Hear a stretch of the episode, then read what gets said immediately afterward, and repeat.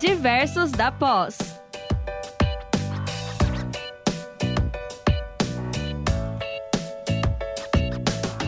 Olá, pessoal, boa noite, então, a todos vocês que nos acompanham a mais um Diversos da Pós. Eu sou a professora Cristiane Ripka, é um prazer sempre estar com vocês aqui, conversando sobre os mais diversos assuntos então, lembrando para você que nos ouve pela primeira vez, que por que diversos após? Porque esse programa é composto de, de diversos professores de diversas áreas diferentes, trazendo conhecimento aí tanto das áreas de logística, administração, na área de saúde, na área de biológicas, é, conhecimentos e curiosidades sobre as nossas atualidades, o que estamos passando ou comemorações. Hoje nós teremos então dois convidados mais que especiais, duas feras nas suas áreas, para falar conosco então sobre o Alzheimer, né? A nossa querida professora Ana, que é já é da casa, né, que faz parte do Diversos. Boa noite, professora Ana.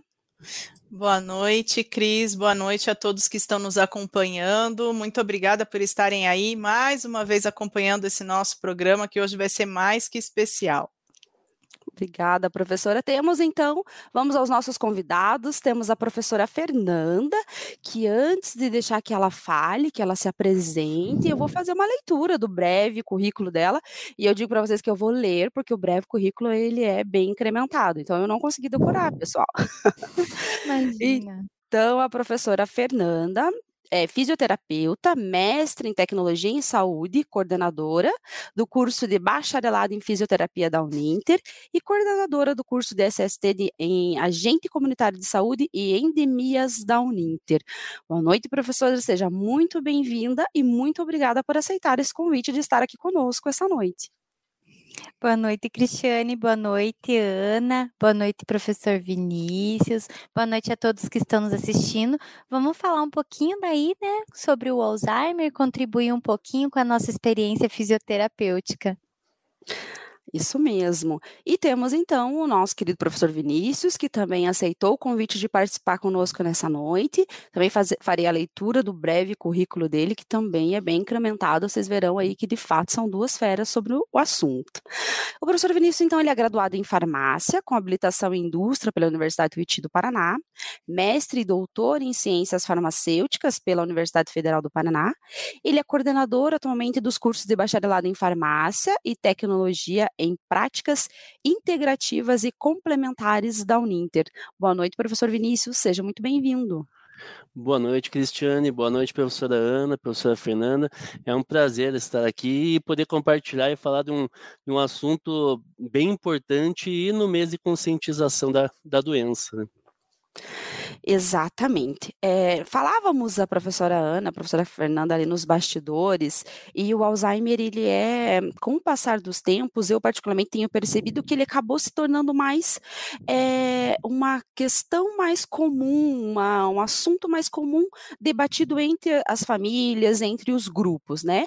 Mas ainda assim, as informações que temos, elas são muito vagas, são muito é, superficiais, e isso faz com que não, que às vezes as suspeita de, de, de, uma leve, um leve esquecimento, por exemplo, leve a pessoa a achar que tem um Alzheimer. É, eu, por exemplo, já chegou de estar tá falando no telefone com a minha mãe e desesperada procurando o meu telefone. Aí eu falo, mãe, eu preciso desligar que eu vou procurar meu telefone. Da minha mãe, oi, sabe? Coisas assim. Então, essa noite a gente vai poder esclarecer algumas dúvidas como essa. Então, eu vou lançar ali a nossa primeira pergunta para o professor Vinícius, que é o seguinte: Professor, qual que é a importância da gente conhecer o Alzheimer, os sintomas do, do e quais são os principais sintomas do, do, Alzheimer, que eu acredito que é uma das maiores curiosidades e preocupações das pessoas em relação a essa doença. Mesmo porque quando se fala de Alzheimer é bem assustador, né? Porque a princípio eu sou leiga, mas uma coisa que eu sei é que não se tem cura, correto? Uhum. Correto. Muito correto. É, quando a gente fala de conhecer, é, tem uma frase que a gente repete aqui em casa. Minha esposa ela tem uma doença crônica também, e conhecer pode mudar tudo. Então, conhecer o que se tem pode mudar, na verdade. Então, não é só o profissional da, da, da saúde que deve ter o conhecimento sobre quais são os sintomas de uma determinada doença. Por quê? Essas hoje, se a gente for pegar o, no nosso dia a dia, a gente não está em contato direto com profissionais da saúde. Por mais que a gente seja, a gente possa fazer aí não um autodiagnóstico, porque quem diagnostica é o médico, mas é, conhecer sintomas pode levar uma indicação de levar a procurar um profissional ali, no caso o médico, e aí sim realizar ali é, o diagnóstico. Então a gente está no, no, mês do setembro roxo aí, que faz alusão aí ao mês do Alzheimer, da conscientização sobre o Alzheimer, porém essas informações a gente tem que lembrar durante o ano todo, porque faz parte aí, não só em, em setembro a gente conhecer essas informações. E o primeiro sintoma que acho que todo mundo conhece é a falta de memória, por acontecimentos recentes, especialmente. Você comentou aí do, do telefone, eu esses dias eu estava guardando alguma coisa também, fui colocar, é, em vez de colocar na geladeira, devolvi o pote com a comida dentro do armário. Mas o estresse também às vezes pode estar relacionado a, a essa falta de memória. Repetição da mesma pergunta várias vezes também pode estar relacionado aí alguns dos sintomas do Alzheimer, dificuldade para acompanhar conversas, incapacidade de elaborar estratégias para resolver problemas, coisas do dia a dia, assim, muitas vezes, ah, vai fazer um arroz. Eu tenho um caso de família, na verdade, é, onde a, a, pessoa que tem Alzheimer, ela pegava e chegava e falava, como é que faz o arroz? Eu esqueci como faz o arroz. E é uma coisa que é, fazia todo dia. Então, são coisas assim que ao, aos poucos vai se esquecendo até que vai aumentando os estágios aí e aí chega é, num estágio um pouquinho mais grave. Perfeito, então, professor Vinícius. É, essa rádio de hoje, inclusive, é um pouco tocante, inclusive para mim, né? Porque eu, eu tive um caso na família, o meu pai tinha Alzheimer e ele faleceu, então, das consequências justamente por conta dessa evolução que o professor Vinícius estava comentando, né, em que a, a doença vai se agravando e não, não para só nessa perda de memória, na incapacidade de é, entender e resolver problemas, isso vai evoluindo até que a pessoa acaba perdendo realmente uma série de condições próprias no dia a dia, coisas que sabia fazer, escovar os dentes, pentear o cabelo. Então, nesse, nesse quesito, eu queria chamar então a participação da nossa professora Fernanda para falar um pouquinho então em relação a essas questões de autocuidado relacionadas então à doença de Alzheimer, ao mal de Alzheimer. Ok, vamos lá, né? Pessoal, realmente, como foi colocado aqui pela professora Ana, esses pacientes eles têm uma perda progressiva nas funções, né? E essa perda, pessoal, ela está relacionada exatamente com essa disfunção cognitiva, né? Então ela começa a não lembrar mais de coisas que ela fazia anteriormente, como a professora Ana bem colocou, às vezes esquece de como escovar os dentes, às vezes esquece o nome de alguém da família, e ela, no começo, ela vai tentando se isolar, né? E a partir desse isolamento, é, falta de comunicação, as coisas vão piorando um pouquinho mais, a cognição vai decaindo mais ainda e a progressão da doença vai se acentuando. Então, o paciente ele passa da fase 1 para a fase 2 e, por última, a última fase seria a fase 3, aonde esse paciente, inclusive, ele já inclusive parou de viver com a família. Ele vai ficar mais em isolamento geralmente acamado, não consegue mais sair do leito, ele fica restrito, e aí todos os problemas de funcionalidade aumentam ainda mais, né? Então a questão do autocuidado. O autocuidado, ele deve ser visto desde o início dos primeiros sintomas e do diagnóstico precoce, né? Porque é que nem o professor Vinícius falou. Às vezes um sinal ou outro pode ser que nem seja Alzheimer. Porém, é importante que seja feita uma avaliação para realmente poder descartar né, essa possibilidade, mas que se não for um Alzheimer, for um caso de demência, por exemplo, ele também tem respostas a tratamentos, né? Então, desde um início ali, dessa fase inicial do diagnóstico ou da demência ou do Alzheimer, é importante que esse paciente já receba orientações profissionais do médico, do, agora vou puxar um pouquinho a sardinha para o meu lado, né, de um fisioterapeuta, de um profissional que possa acompanhar esse paciente desde esta fase inicial, fazendo um trabalho preventivo para que esse paciente não evolua, né? Ou, logicamente, como a doença é progressiva, ele vai evoluir de qualquer forma, porém, essa evolução vai ser mais tardia. A gente vai conseguir frear um pouco a evolução da doença, proporcionando para esse paciente uma melhor qualidade de vida em maior tempo né, de qualidade de vida. Então, pessoal, o autocuidado realmente ele faz parte da conduta terapêutica, né? O paciente deve é, receber orientações profissionais quanto ao que pode fazer ou ler, né? Fazer mais leituras, é, trabalhar a partir de jogos, de ludicidade, de psicomotricidade, que logo, logo a gente vai falar um pouquinho mais dessa atuação aí em todas essas partes. Agora, o autocuidado é o paciente se reconhecer, né?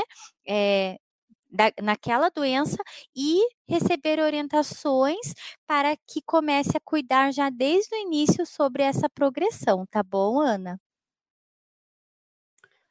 E nesse caso, professora, que, que você citava, a pessoa, é, como você falou, ela pode retardar o processo evolutivo da doença, né? Mas ele não é capaz de evitar, uma vez diagnosticado, está fadado a viver com aquela doença, é? Exatamente, é, professora Cristiane, só que existem alguns estudos, né, que demonstram que a evolução acontece entre 8, mas nós temos pacientes que evoluem até 13, 15 anos, né?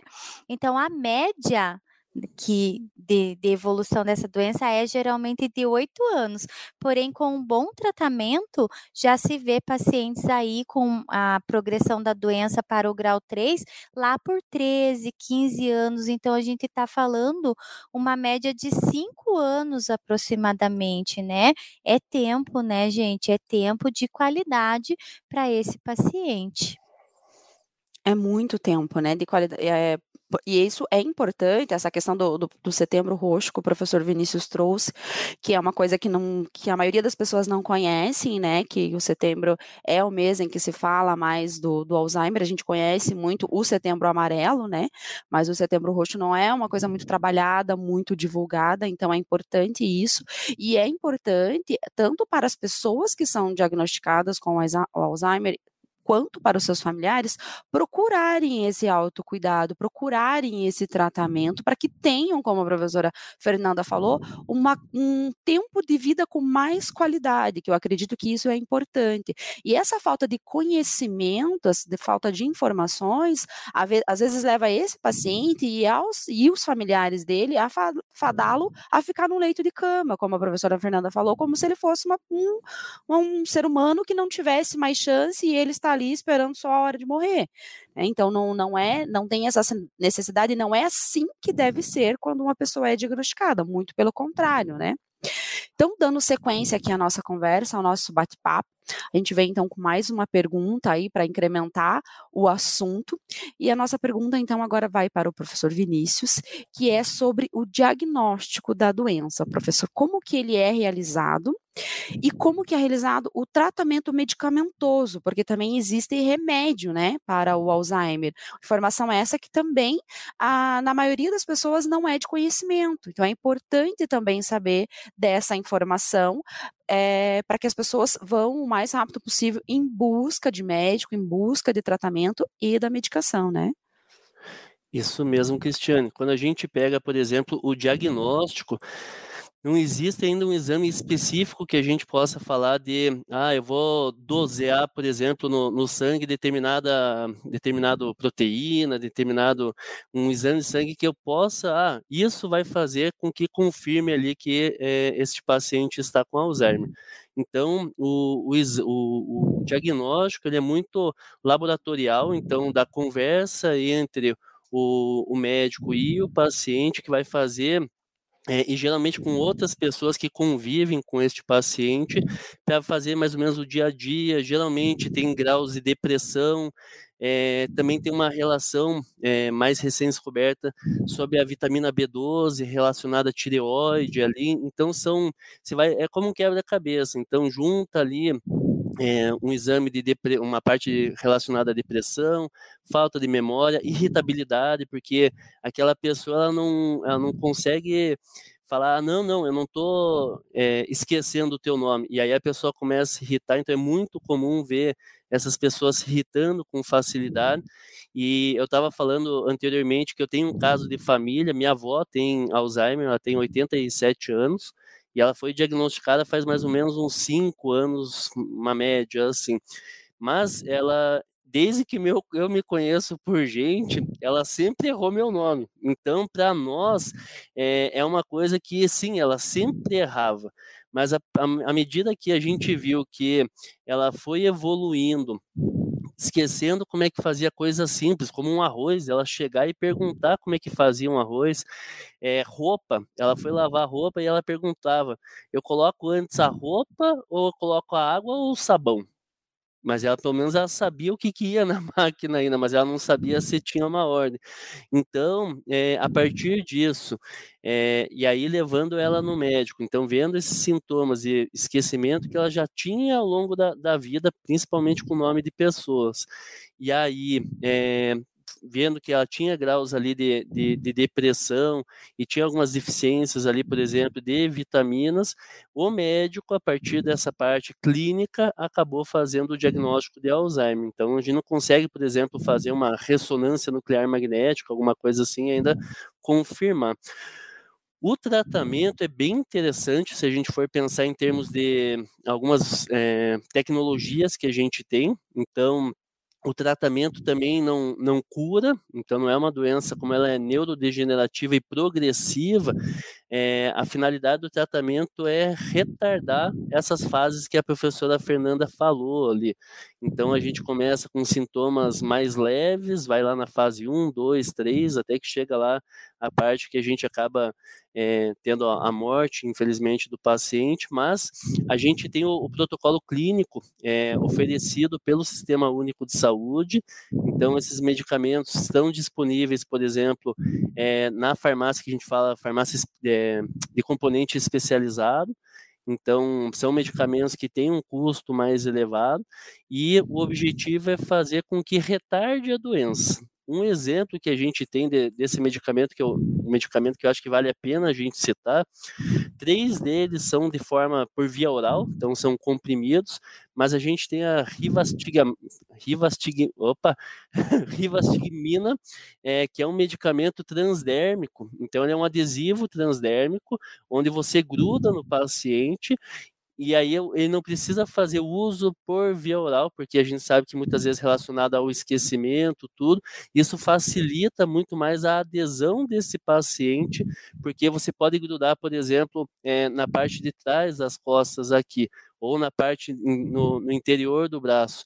E aí esse medicamento vai sendo liberado aos poucos e aí a partir disso a gente tem aí a ação desse medicamento que o paciente não vai, por exemplo, se não tiver alguém acompanhando, esquecer de tomar o medicamento que é tão importante ali para não ter a progressão da doença. Então acho que é, você vai você colocando tecnologias que auxiliem em algumas doenças, como é o caso do Alzheimer, a gente tem outras tecnologias também para outros tipos de doença. Eu acho que isso facilita muito, principalmente para a parte da adesão ao medicamento, que aí a professora Fernanda vai falar provavelmente da parte relacionada à fisioterapia, o quanto que é importante tudo isso, porque está tudo relacionado ao sistema nervoso central também, mas é, o medicamento ele faz parte ali do, da, da terapia do, do paciente para não ter a progressão da doença. Excelente, professor. Só me surgiu alguma uma dúvida agora com a sua fala, professor Vinícius.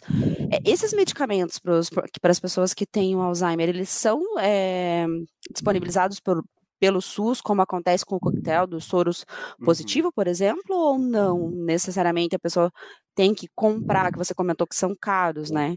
Tem o, tem o protocolo clínico de diretrizes é, terapêuticas pelo próprio Sistema Único de Saúde. Então, são, a gente tem quatro medicamentos que são aprovados pelo SUS, que fazem parte do, do SUS.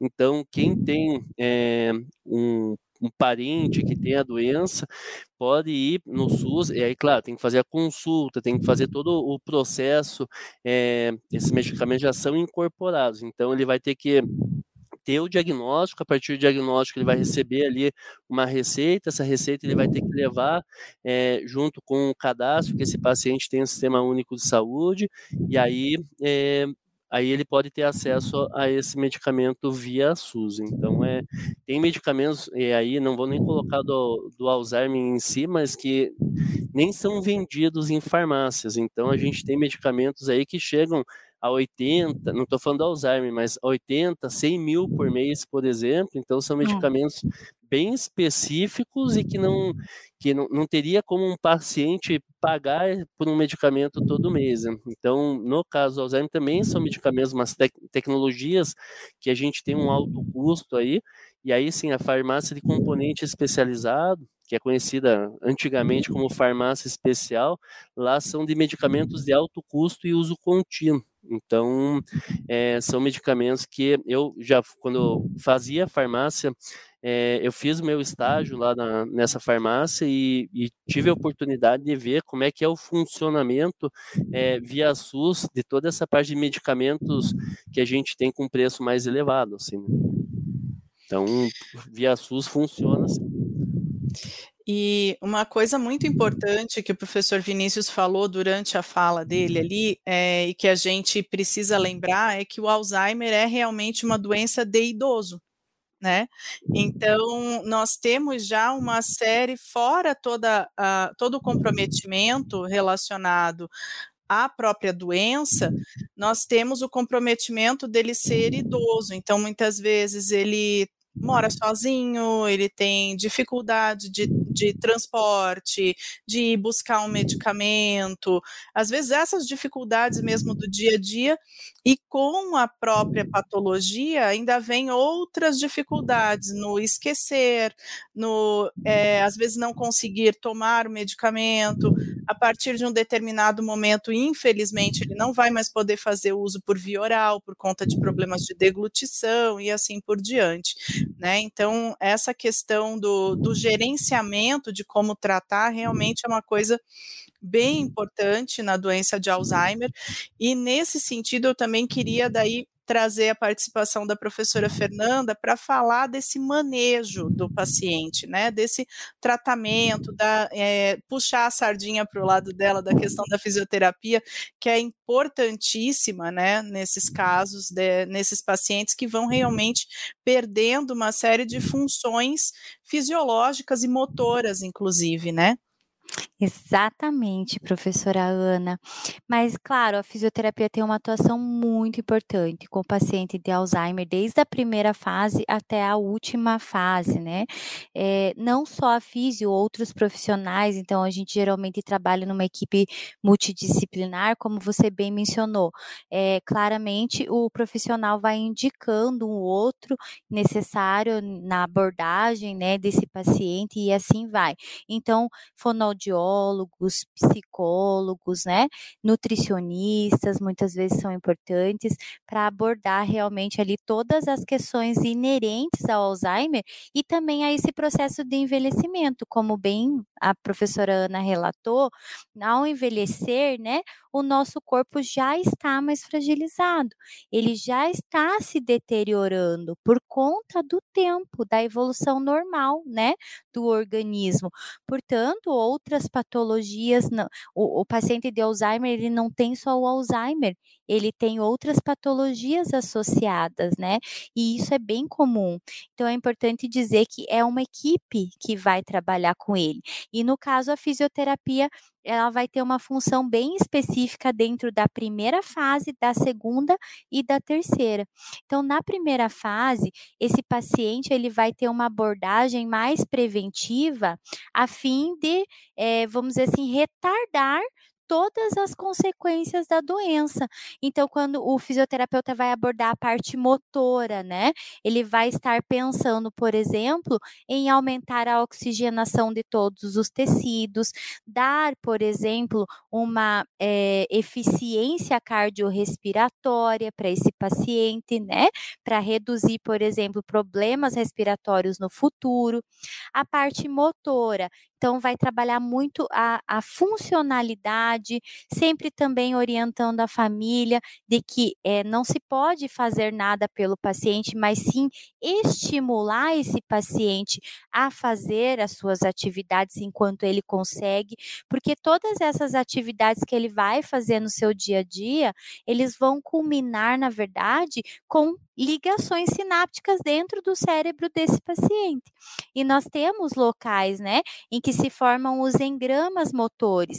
Esses engramas motores com essas atividades vão ser necessárias lá na frente, quando a doença ficar mais progressiva e precisar de mais sinapses, mais conexões neurais, né? Então a gente estimula muito a neuroplasticidade que a gente fala. Enquanto esse paciente ainda não entrou numa fase acentuada de degeneração. Então, a gente faz toda essa parte preventiva, a gente orienta a parte de aprendizagem, de cognição. Então, a gente trabalha a psicomotricidade com jogos com esse paciente, estimula a leitura, orienta tudo isso para prevenir, então, esse processo aí de degradação. Na segunda fase, a gente já tem que entrar com mais assim um, um tratamento, seria mais uma terapia em relação às deficiências que ele já possui. Então, na segunda fase, a degradação aumentou e ele já tem algumas disfunções, disfunções motoras, disfunções gastrointestinais, disfunções urinárias, né? Que também, como se trata de sistema nervoso central, é ele que comanda todas as atividades do nosso corpo. Então, ele vai sim perdendo motricidade, tendo em vista que a degradação atinge tanto o córtex quanto o hipocampo, que é a parte do nosso sistema nervoso central que eh, trabalha com a memória, e também o estriaton, a parte do comportamento, né? A parte da, do sistema límbico, das emoções. É, então, realmente é uma patologia que engloba todas as áreas desse sistema nervoso, e, portanto, nesse momento do, da segunda fase, a gente tem que abordar todas as alterações que vão surgindo ao longo do tempo nesse paciente. Mas a gente ainda consegue obter bons resultados nessa segunda fase. Já na terceira fase, que é quando esse paciente realmente é, acaba perdendo, né, muitas funções, ou seja, ele já está numa fase assim que ele não reconhece mais as pessoas, que ele não consegue é, ter muitas sinapses, né, muitas conexões para elaborar frases, às vezes ele não consegue mais é, ter as suas atividades cotidianas de forma sozinha, é o momento que ele precisa de um cuidador ou da família sempre auxiliando, né? Então, nessa fase, a gente entra novamente, tanto com a parte de prevenção, então a gente é um conjunto, a gente continua a abordagem preventiva, porém a gente vai atuar muito mais na, nas, nos comportamentos desse paciente em relação ao imobilismo, evitando ao máximo que ele fique totalmente acamado né? Por quê? Porque o imobilismo vai trazer outras disfunções fisiológicas para o organismo do paciente e que, infelizmente, são essas alterações que vão culminar na morte desse paciente. Então, não é a disfunção cognitiva, não é a disfunção é, vamos dizer assim, emocional, a parte é, neuropsíquica, não é a parte de memória que vai levar esse paciente a óbito, mas sim a inatividade, né?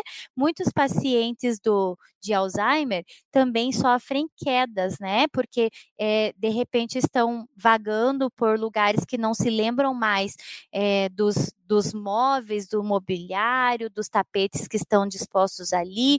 Então, eles sofrem quedas. E as quedas no idoso já são, já tem um alto índice de morte, né? Imagine nesse indivíduo que de repente vai dificultar ainda mais a saída dele de, desse imobilismo. Aí sim ele vai ficar restrito ao leito.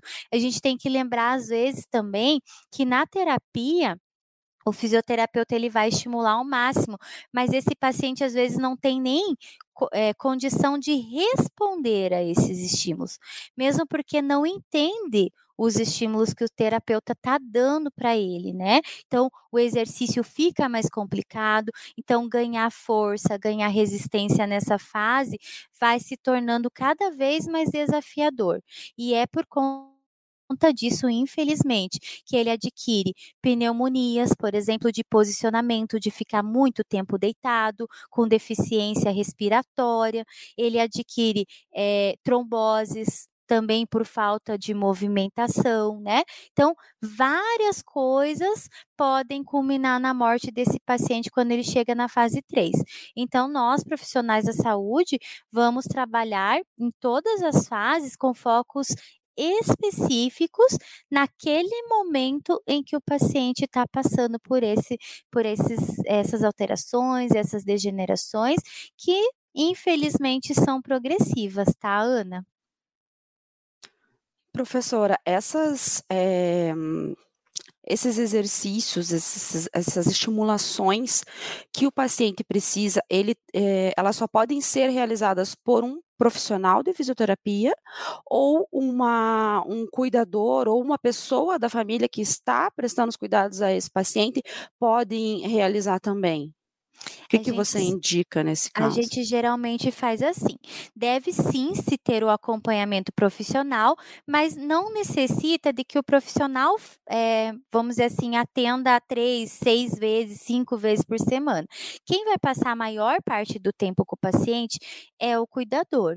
Inclusive, sim. sob esse aspecto, nós profissionais orientamos até mesmo este cuidador como ele deve se comportar no momento em que ele está com esses pacientes, né? Por quê? Uhum é, o paciente, por exemplo, o que ele ganha em uma hora de fisioterapia não é igual ao que ele pode ganhar em 23 horas que ele está com o familiar. Então, sim, o familiar recebe muitas orientações profissionais para atuar junto a esse paciente. Porém, ele não vai atuar de forma terapêutica, sabendo qual o momento colocar um, um tipo de abordagem ou outro tipo. Então, por isso que deve-se ter o acompanhamento do profissional, mas logicamente, né? O, o familiar, ele, o cuidador, o familiar, ele vai obter sim orientações para atuar naquelas 23 horas que ele fica ali com o paciente sob seus cuidados.